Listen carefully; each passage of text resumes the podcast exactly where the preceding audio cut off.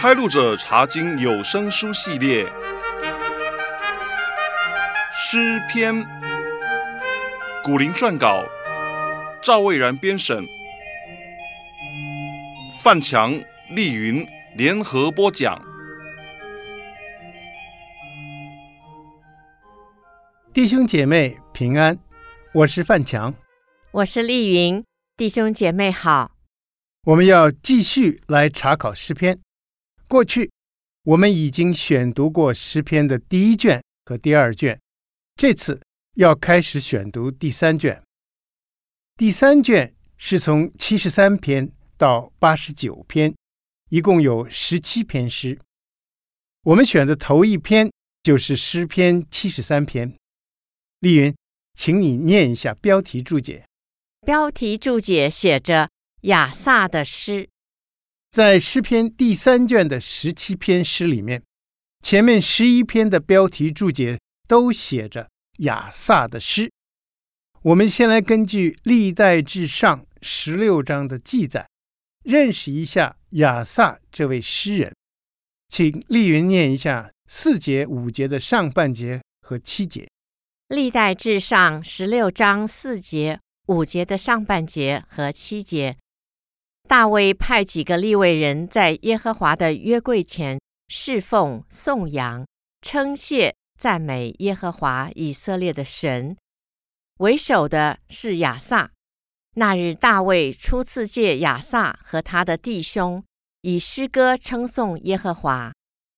我们从这段经文知道，亚萨是立位人，他和他的弟兄最早被大卫王选出来。组成了诗班，专门负责歌颂神。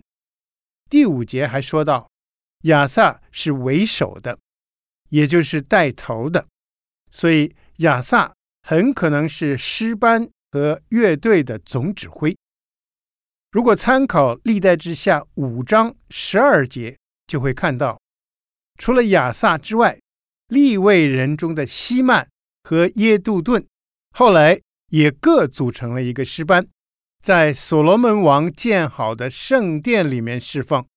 哇，有三个诗班，可见大卫王和所罗门王都非常看重对神的颂赞，真是为神的选民立下了很好的榜样。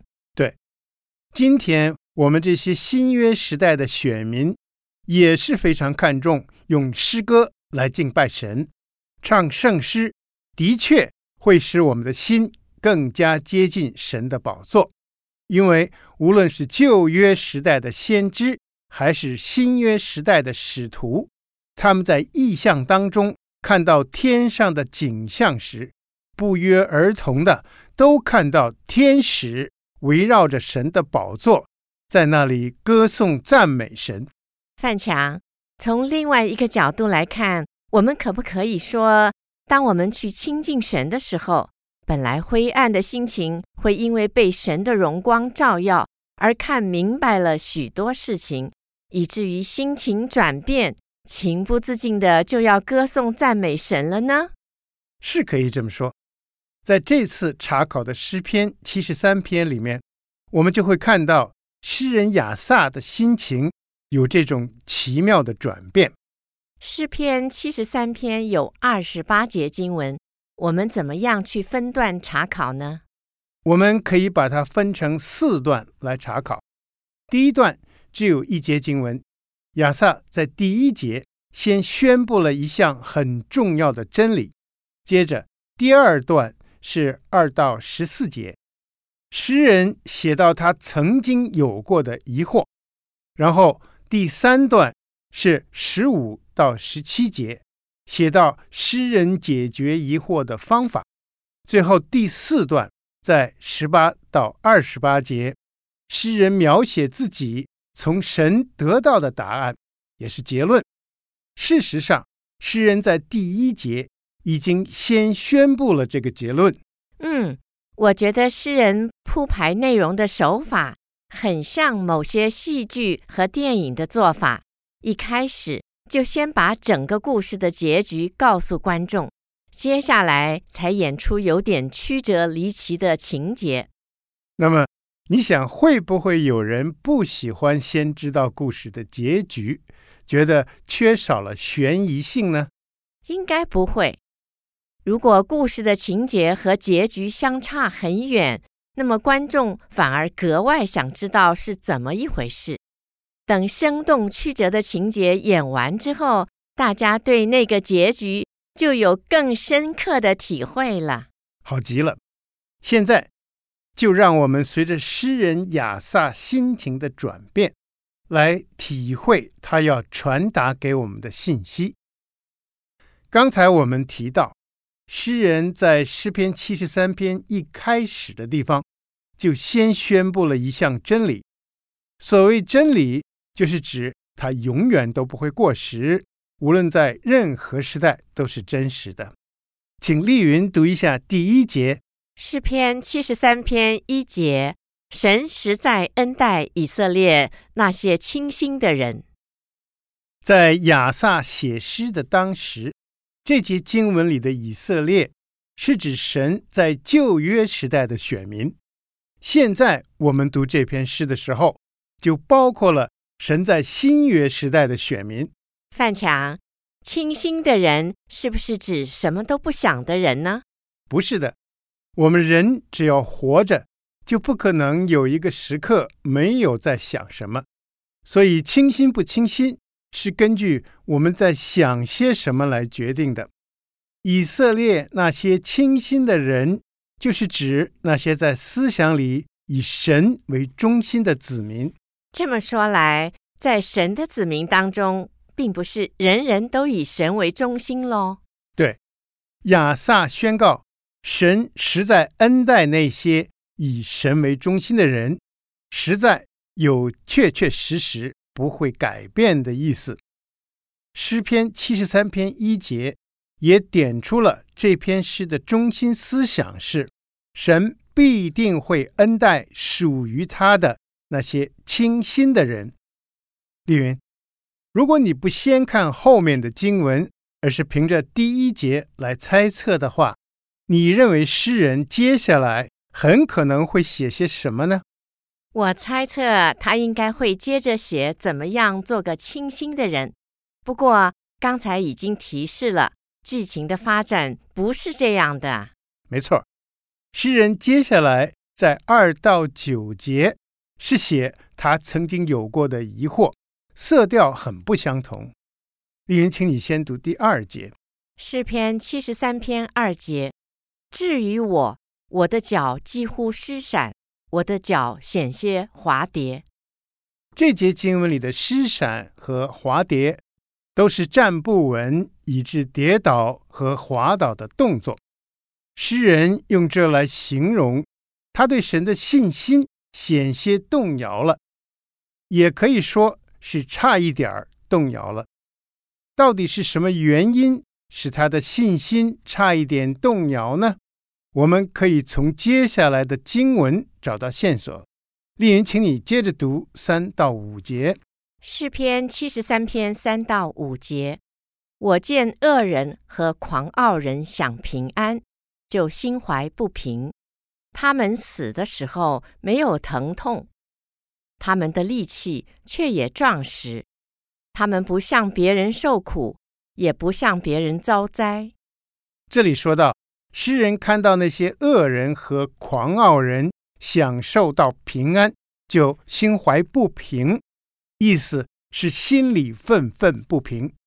诗人也可能有点羡慕，因为恶人没有病痛，没有吃苦，健健康康的，直到死的时候。诗人心中还可能埋怨神，为什么会容许恶人和狂傲人享受到他们不应该享有的福气。接下来，诗人继续描写他所看见的恶人的情况，请丽云读一下六到九节。诗篇七十三篇六到九节。所以，骄傲如链子戴在他们的项上，强暴像衣裳遮住他们的身体，他们的眼睛因体胖而突出。他们所得的过于心里所想的，他们讥笑人，凭恶意说欺压人的话，他们说话自高，他们的口亵渎上天，他们的舌毁谤全地。诗人观察恶人，发现他们做坏事，非但没有被惩罚，反而比做好事的人更通达，就骄傲起来，而且以强暴待人。诗人在这里用骄傲如链子，强暴像衣裳这样的话，来形容恶人已经习惯了骄傲和强暴，就像平常戴项链和穿衣服那么自然，也那么明显的让人看见。诗人用眼睛因体胖而突出来描写恶人的外貌，好生动哦。至于他们所得的，过于心里所想的这句话，可以被翻译成他们心里的恶念永无止境，也就是说，他们不断动坏念头来害人利己。可见恶人不仅在别人看得见的行为上骄傲和强暴，他们在别人看不见的心思意念上也满了邪恶。对，还有第九节说到。他们连说话都非常骄傲和强暴，比方说，他们会说讥笑别人、欺压别人的话。更过分的是，他们还用口亵渎上天。这里的上天是指我们所敬拜的真神，所以他们也说亵渎神的话。什么是亵渎神的话呢？亵渎神的话最简明的解释就是不敬畏神的话。换句话说，恶人是不敬畏神的人，他们真是目中无人也无神啊！诗人发现，恶人表面上的发达和不可一世的模样，不仅让世俗上的人羡慕他们，就连神的子民也受到了影响。我们来看第十节，诗篇七十三篇十节，所以神的名归到这里。喝尽了满杯的苦水。这里说到，神的子民被恶人吸引了，以致跟从了他们，希望自己也能像他们那样发达起来、富裕起来。但是结果怎么样呢？结果喝尽了满杯的苦水。对，意思是神的子民跟从恶人，非但不会像恶人那样发达。反而会受到恶人不仁慈的管辖，结果吃尽了苦头，真是得不偿失。在另外一方面，神的子民一旦离开了神，就得不到神的保护和供应，真是两头落空。在十一和十二节，诗人把恶人带给他的疑惑，做了一点小小的总结。诗篇七十三篇十一和十二节，他们说：“神怎能晓得？至高者岂有知识呢？看哪，这就是恶人。他们既是常享安逸，财宝便加增。”诗人发现，恶人有一个错觉，以为神不会知道他们做了什么。其实，我现在也会听到有人说：“神不知，鬼不觉。”你认为呢？我认为只有偶像假神才是什么都不知道。至于在魔鬼管辖之下的鬼鬼怪怪，他们是灵界的受造之物，是可能会比人类多知道一些事情，但也不是无所不知的。唯有独一无二的真神，他才是无所不知的，对吧？对极了。诗人在这里总结提到，他的信心。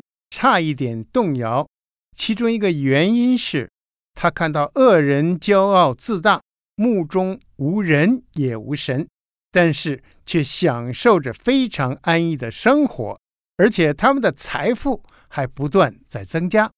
我猜想，这恐怕也是现今许多人感到困惑的事。等我们查考这篇诗最后那段内容的时候，就会知道。神怎么样解除诗人心中的这个困惑？到时候有类似困惑的人也会得到安慰。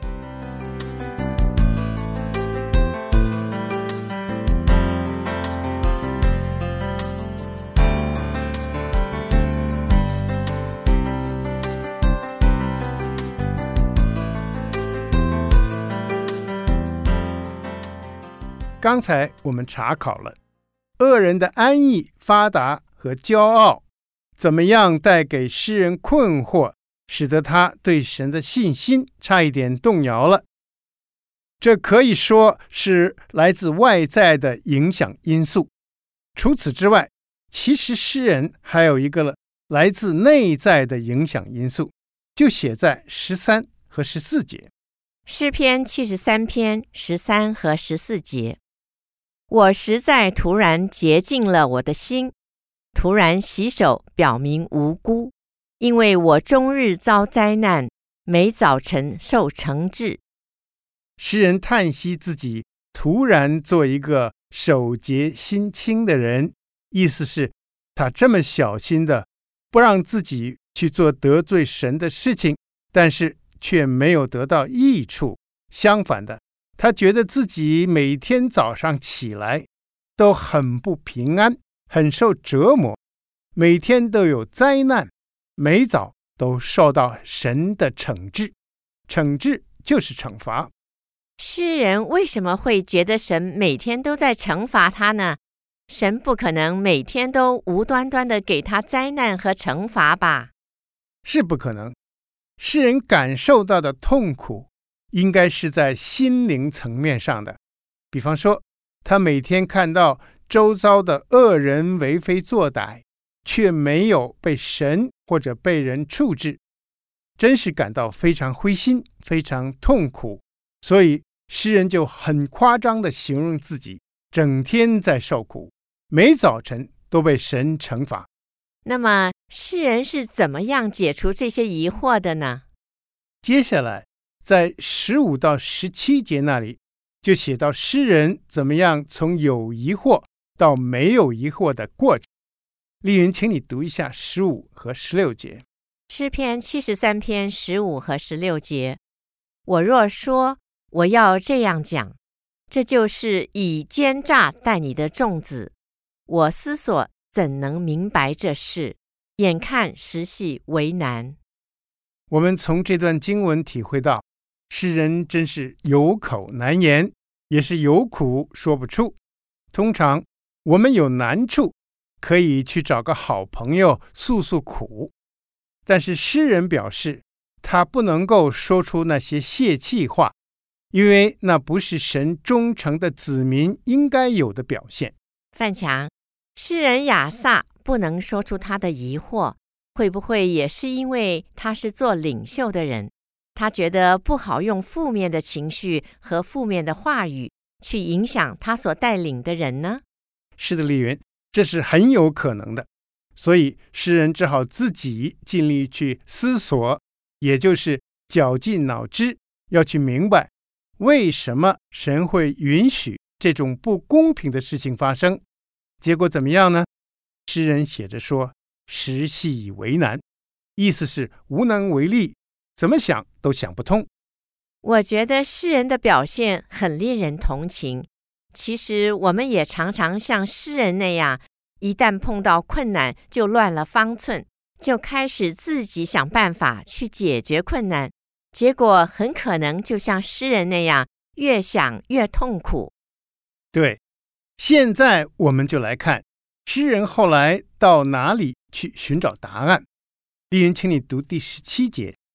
诗篇七十三篇十七节：等我进了神的圣所，思想他们的结局。这节经文里的神的圣所，是指当时的会幕和后来的圣殿。在会幕或者圣殿的最里面，其实还有另外一个地方，叫做圣所和至圣所。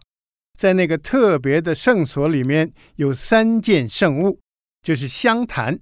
金灯台和摆放陈设饼的桌子，而至圣所又在更里面，在至圣所安放了约柜和象征神同在的施恩座。我们怎么确定诗人亚萨进去的不是圣殿最里面的那个圣所呢？因为那个圣所只有祭司才可以进去，而至圣所就只有大祭司。才可以在赎罪日那一天一年进去一次。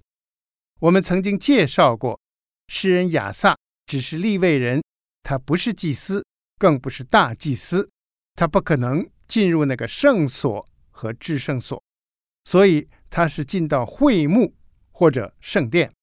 不过，对神的子民来说，进入会幕或者圣殿，也就等于是进到神的面前去了，对吧？对，在十七节一开头的地方有“等”这个字儿，表示诗人已经被他的疑惑折腾了一段时间，在他百思不得其解之后，就到神的面前去寻求，这才解决了他心中的疑惑。丽云，你从诗人所做的得到什么提醒呢？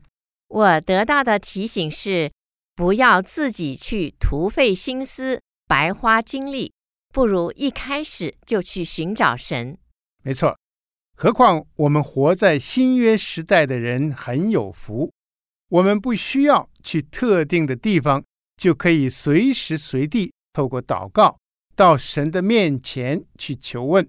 有人形容得好，他说：“我们和神之间的距离，其实只有祷告那么远。”换句话说，我们只要一祷告，马上就到达神那里了，真好。现在我们就来查考诗人从神得到的答案，写在十八到二十八节，这也是诗篇七十三篇的最后一段经文。这段经文。在英文圣经里面的时态用的是现在式，这点很耐人寻味。是很奇怪，这明明是诗人已经得到的答案，为什么不用过去式呢？很明显的，诗人是要强调他从神得到的答案是真理，就和他在第一节所宣布的真理一样，无论在任何时代，针对任何属神的人。都是真实的，我们将会很惊讶地发现，神针对诗人心中的疑惑，一个不漏的解答。丽云，诗人刚才首先提到的疑惑是什么？诗人疑惑，为什么恶人为非作歹，却可以享有平安富裕的生活？神对这点怎样回应呢？我们来看十八和十九两节。诗篇七十三篇十八和十九节，你实在把他们安在滑地，使他们掉在沉沦之中。他们转眼之间成了何等的荒凉！他们被惊恐灭尽了。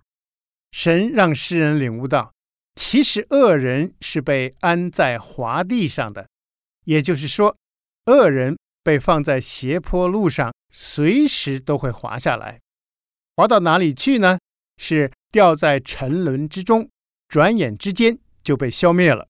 也就是说，恶人只是暂时安逸，暂时发达。对，神已经定好了审判他们的时间，只是我们不知道而已。希望我们都学会等候神，相信到了时候，神就会给每个人应得的报应或者奖赏。诗人。除了看不惯恶人发达之外，他有什么疑惑呢？诗人也看不惯恶人骄傲自大，目中无人也无神。我们来看神怎么样解开了他这方面的疑惑。丽云，请你读第二十节。诗篇七十三篇二十节：人睡醒了，怎样看梦？主啊，你醒了。也必照样轻看他们的影像。神让诗人看见，恶人自以为了不起，但是在神的眼中，他们根本就没有分量。人醒来，怎么样看夜里所做的梦，神也照样轻看他们。我们可以说，恶人眼中没有神，就使他们自己在神的眼中也不存在了。结果。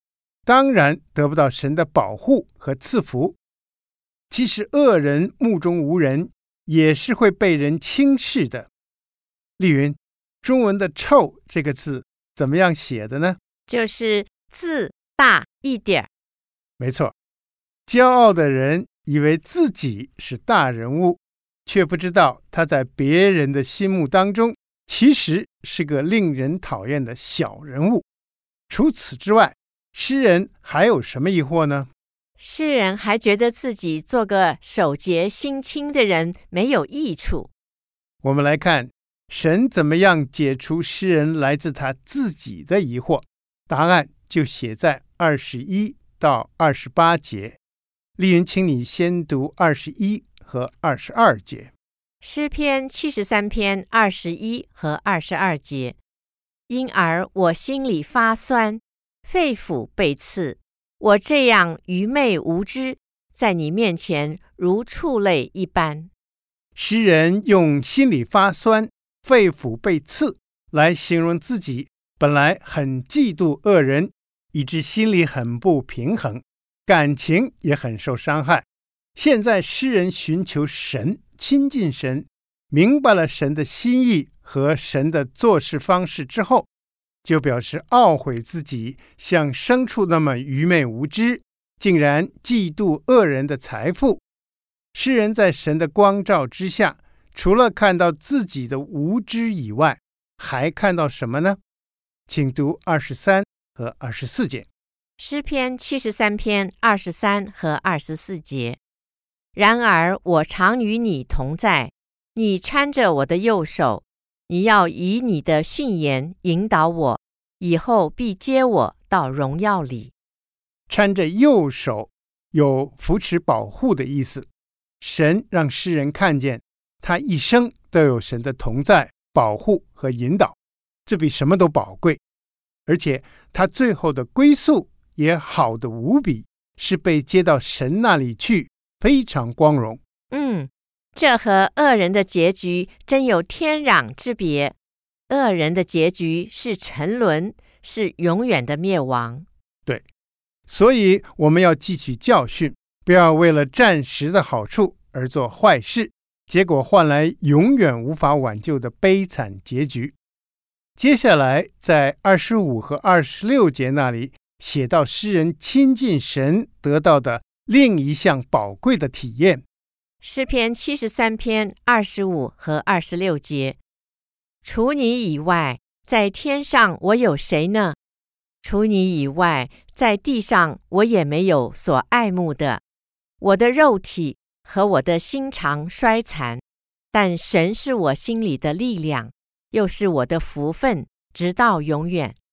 诗人领悟到，只有神自己才是唯一值得他爱慕的对象。他发现，无论是在天上还是在地上，都没有什么能够跟神相比。诗人也体会到，神是他永远的力量，也是他永远的福分。即使他的肉身正在逐渐的衰败，但是不会影响到他跟神之间的关系。我想起使徒保罗也有类似的体会，在哥林多后书四章十七节那里写着。保罗说：“所以我们不丧胆，外体虽然毁坏，内心却一天新似一天。”是的，“内心一天新似一天”这句话的意思，的确包含了内心对神的认识以及与神之间的关系都不断在更新，不断在增长。但愿每一位神的儿女都有这么宝贵的认识和体验。最后。在二十七和二十八节那里，诗人还提到另外一样亲近神的益处。诗篇七十三篇二十七和二十八节：远离你的必要死亡，凡离弃你行邪淫的，你都灭绝了。但我亲近神是与我有益，我以主耶和华为我的避难所，好叫我述说你一切的作为。诗人发现，亲近神不但可以免去永远的死亡，而且还有避难所。我们知道，真正安全的避难所在任何时代都很难找到。诗人终于在神那里找到了。第二十七节的后半节也暗示了，那些恶人所以会去作恶，是因为他们离弃了真神，去跟从了。邪淫的假神，难怪有人说人拜什么就会像什么，所以拜真神的人会越来越有真神的美善性情，而拜邪淫假神的人就会越来越邪淫了。没错，诗人在神面前经过思考寻求之后，得到的结论是：凡是远离真神、拜邪淫假神的人，无论今生多么风光，最后的结局。一定是被真神灭绝，而亲近真神的人，结局却好得无比。他们即使今生遭遇患难，也有真神做他们的避难所。在马太福音第五章那里，记载了主耶稣说过的八福。丽云，你认为哪一福和诗篇七十三篇所带出来的信息互相吻合呢？我认为是马太福音五章八节写的：“清心的人有福了，因为他们必得见神。”对，主耶稣说：“清心的人必得见神，必得见神，就包括了会知道神的旨意和明白神的作为。”诗人雅萨也是强调，清心的人会被神恩待，看明白许多事情，以致对神的信心不会动摇。丽云，查考完诗篇七十三篇，你有什么感想呢？我想，我要学着像诗人亚萨最后那样，把我的眼目定睛在爱我、引导我的真神身上，以他作为我思想的中心，做个清新的人。好极了，让我们彼此勉励，做个清心的人，这样才会蒙恩蒙福。好，我们下次再会。再会。